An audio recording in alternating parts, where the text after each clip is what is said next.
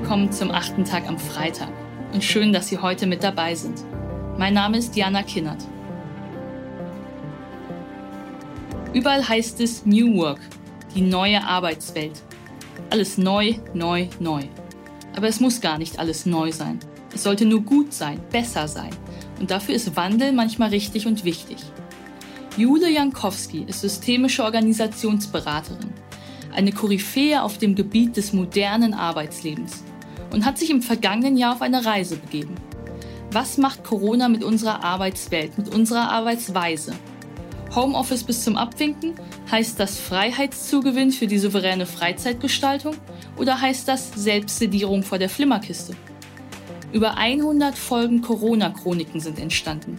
Über 100 Podcast-Gespräche, in denen Jule Jankowski für ihren Podcast Good Work Experten zu unserem Umgang mit den veränderten Rahmenbedingungen in der Arbeitswelt vor dem Hintergrund der Corona-Pandemie befragt hat.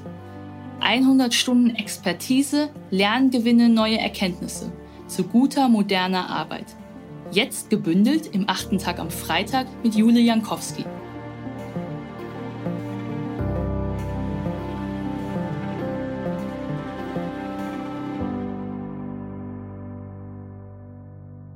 Hallo, mein Name ist Julie Jankowski und ich freue mich ganz besonders heute beim achten Tag dabei sein zu dürfen und gemeinsam mit Ihnen einen Blick in Richtung Zukunft zu werfen oder vielmehr in Richtung Zukunftsfähigkeit unserer Arbeitswelt.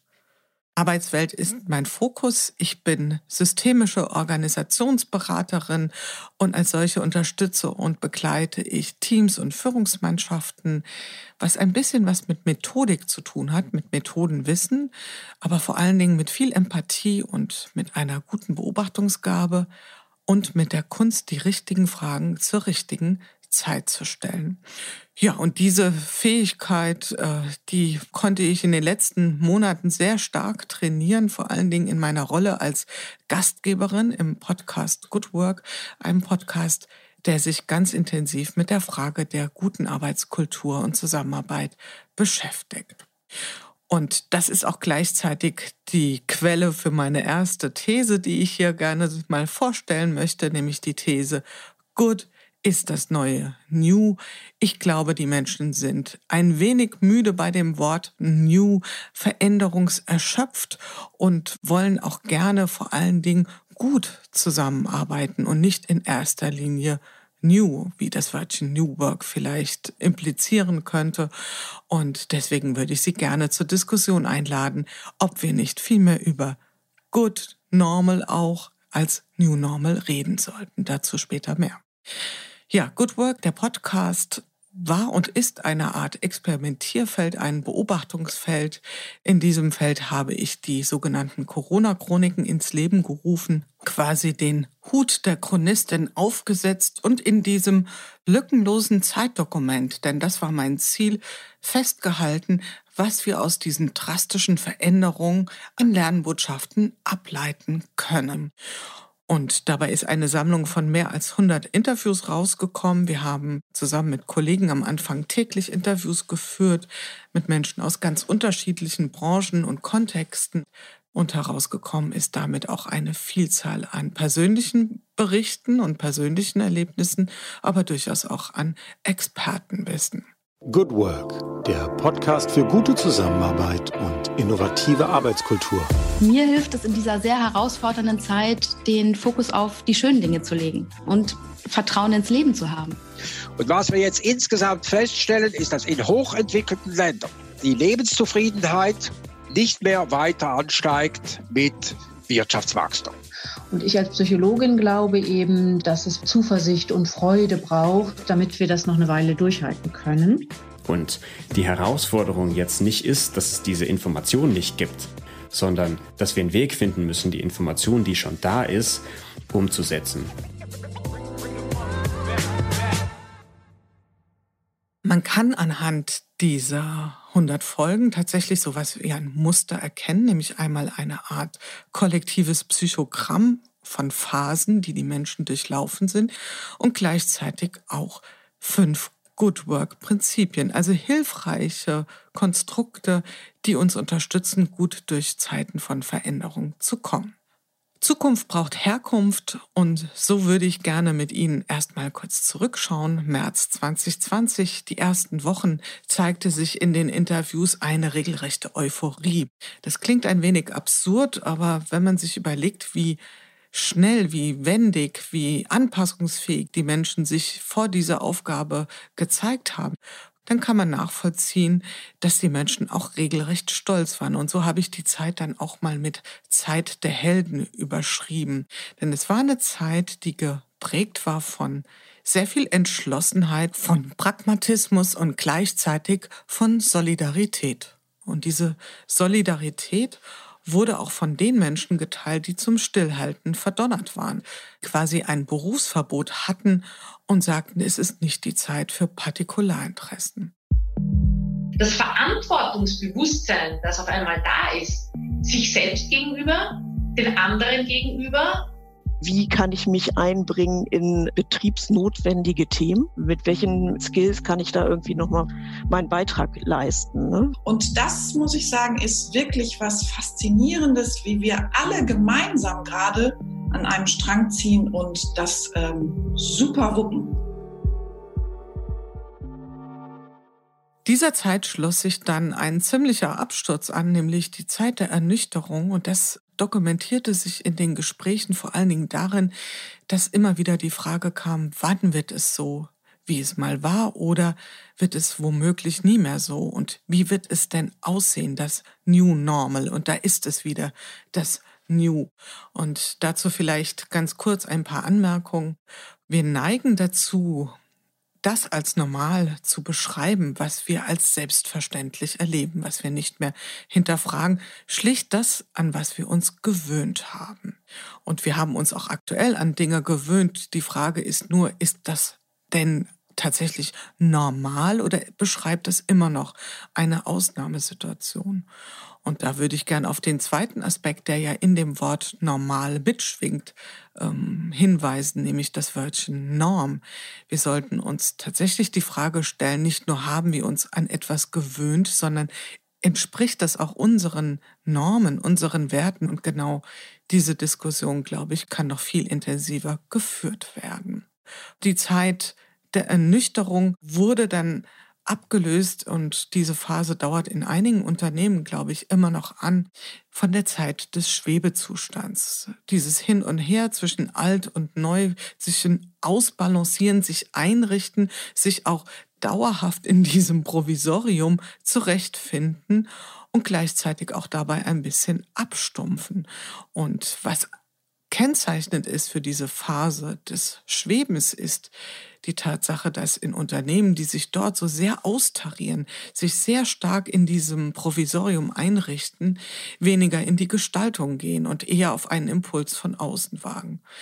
In einigen Unternehmen ist das passiert. Dort ist man längst in der Phase der Neugestaltung angekommen und hat verstanden, dass man sich tatsächlich von manchen Dingen verabschieden muss, aber die Gestaltung des Neuen selbst in die Hand nehmen muss.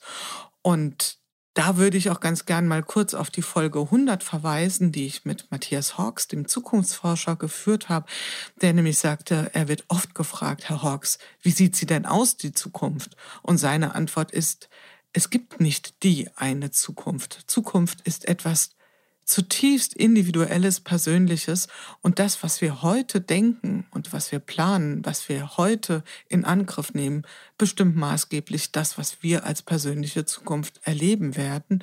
Es ist also nichts etwas Vorverhandeltes, schon Vorformuliertes, was einfach nur auf dem Zeitstrahl vor uns wartet und wir nur da irgendwie gut vorbereitet hinkommen müssen.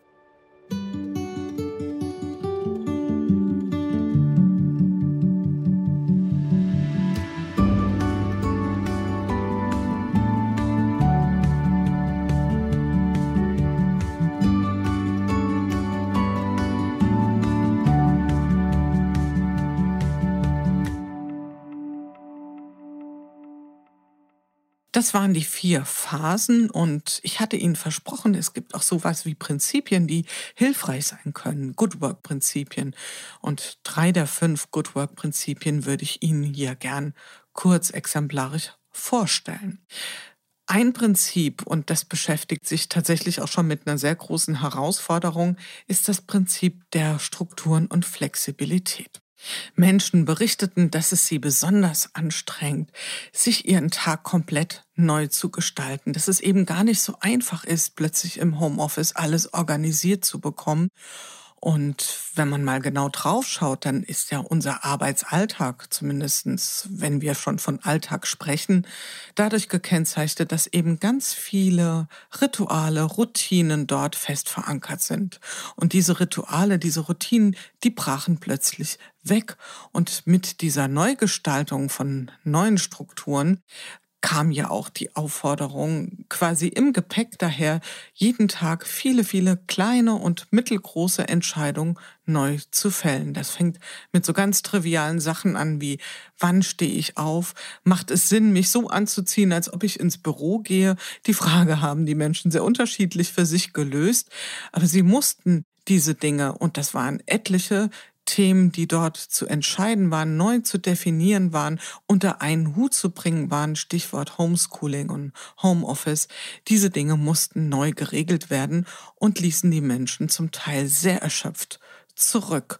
Und daran sieht man, wie wichtig Rituale, wie wichtig Routinen sind, wie entlastend sie sind, mental entlastend sie sind.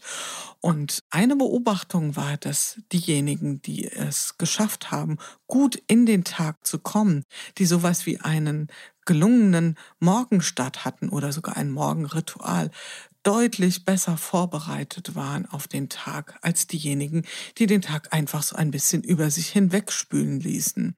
Und ein besonders eindrucksvolles Beispiel brachte Benjamin Jaksch, ein selbstständiger Lernbegleiter, der seine ganz eigene Version seines Büroweges oder seines Arbeitsweges definiert und vorgestellt hat. Ich bin in den Tag gestartet, so wie ich eigentlich immer starte. Ich gehe eigentlich immer morgens um sieben eine halbe Stunde raus. Ähm, das ist quasi mein Spaziergang zur Arbeit, obwohl ich wieder am gleichen Ort rauskomme. Das ist aber trotzdem für mich so gedanklich, ich gehe zur Arbeit. Und das erinnert mich immer an das Zitat von Friedrich Nietzsche. Traue keiner Idee, die dir im Sitzen gekommen ist. Strukturen und Strukturen schaffen sozusagen als Good Work Prinzip und gleichzeitig die notwendige Flexibilität, sich bewahren, auf Änderungen eingehen und einwirken zu können. Und das führt uns auch schon gleich zum nächsten Good Work Prinzip, nämlich dem Thema der digitalen Balance und der digitalen Kompetenz. Aus den Gesprächen mit meinen Gästen in Good Work würde ich sagen, dass wir die gegenteilige Perspektive mindestens genauso ernst nehmen sollten, nämlich wie schaffen wir es, analoge Qualitäten in das Digitale zu integrieren. Also quasi Digitales zu analogisieren. Wenn wir jetzt mal beim Stichwort Videokonferenzen bleiben, also dem Medium, über das sich jetzt ganz viele Menschen austauschen in ihren beruflichen Kontexten, dann müssen wir festhalten, dass uns da mindestens mal ein bis zwei Wahrnehmungskanäle weggenommen sind. In der Regel verständigen sich die Menschen oft nur über Ton, nicht mal mehr über Video. Viele halten die Kamera für überflüssig. Und damit fehlen uns ganz wichtige Informationen, wie zum Beispiel Körpersprache, Körperspannung, das gesamte Thema der physischen Präsenz, die wir ansonsten unbewusst, aber sehr deutlich in unsere Kommunikationsprozesse einbeziehen.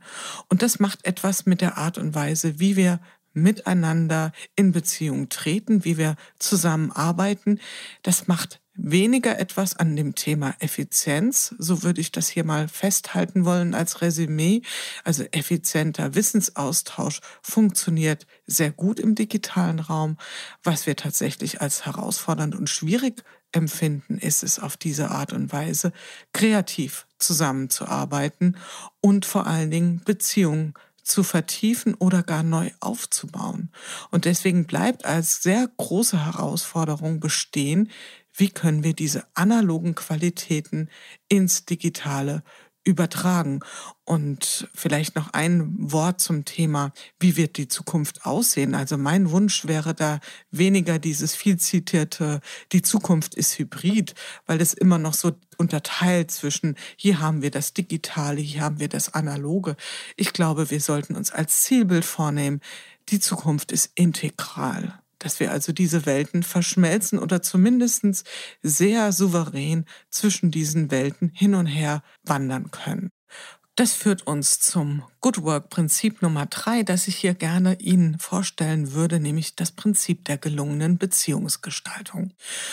Und wenn es eine Sache gibt, die alle 100 Gesprächsteilnehmer vermissen, dann sind es persönliche Begegnungen.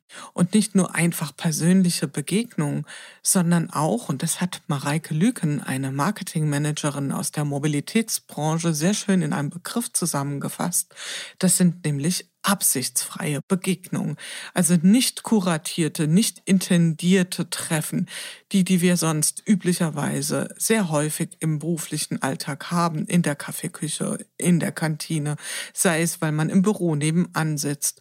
Und in diesen informellen Treffen, in diesen informellen Austausch liegt so viel Kraft, denn dort entstehen sehr häufig gute Ideen, gute Gedanken, die weiterentwickelt werden können.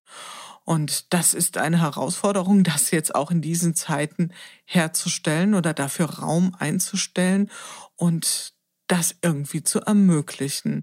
Und ich glaube, ein Punkt, an dem es anfängt, ist allein einen kritischen Blick mal darauf zu werfen, ob ich die Anzahl an Kontakten nicht automatisch etwas sehr stark reduziert habe. Und Kontakte lassen sich, Verbindungen lassen sich über verschiedene Medien aufrecht erhalten und damit auch pflegen.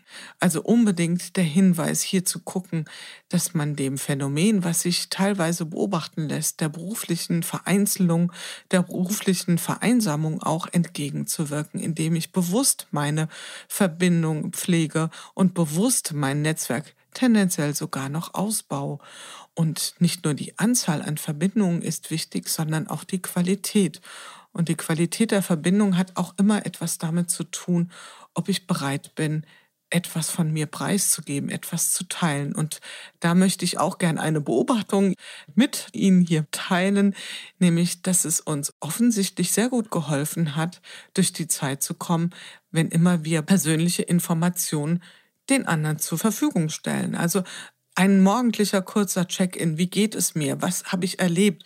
Wie trete ich in den Tag ein? Dinge, die wir uns sonst in normalen Meetings wahrscheinlich schwer vorstellen konnten, wurden plötzlich zum alltäglichen Begrüßungsritual und damit ein ganz klares Beziehungsangebot und eine Verbesserung unserer Beziehungsqualität im digitalen Raum. Und letzten Endes mündet das alles auf den Aspekt schlechthin, auf den Good Work letzten Endes fußt. Und das ist das Thema Vertrauen. Vertrauen als Transparenz, Vertrauen auch als Folge davon, dass ich bereit bin, auch Informationen von mir zu teilen. Und mit diesem Gedanken würde ich mich gerne für heute verabschieden und wünsche Ihnen und uns allen eine Zeit voller Good Work. Ein Jahr Arbeiten unter Arrest. Das geht nicht spurlos an uns vorbei. Dass Jule Jankowski so früh, so schnell in die Feldforschung gegangen ist, ist ein wahnsinniger Gewinn für uns. Vielen Dank also dir, liebe Jule, und vielen Dank auch an Sie, dass Sie heute mit dabei waren. Wir hören uns wieder am übernächsten Freitag. Und falls Sie am Karfreitag etwas hören wollen, die 100 Folgen Good Work lohnen sich natürlich auch nach diesem achten Tag.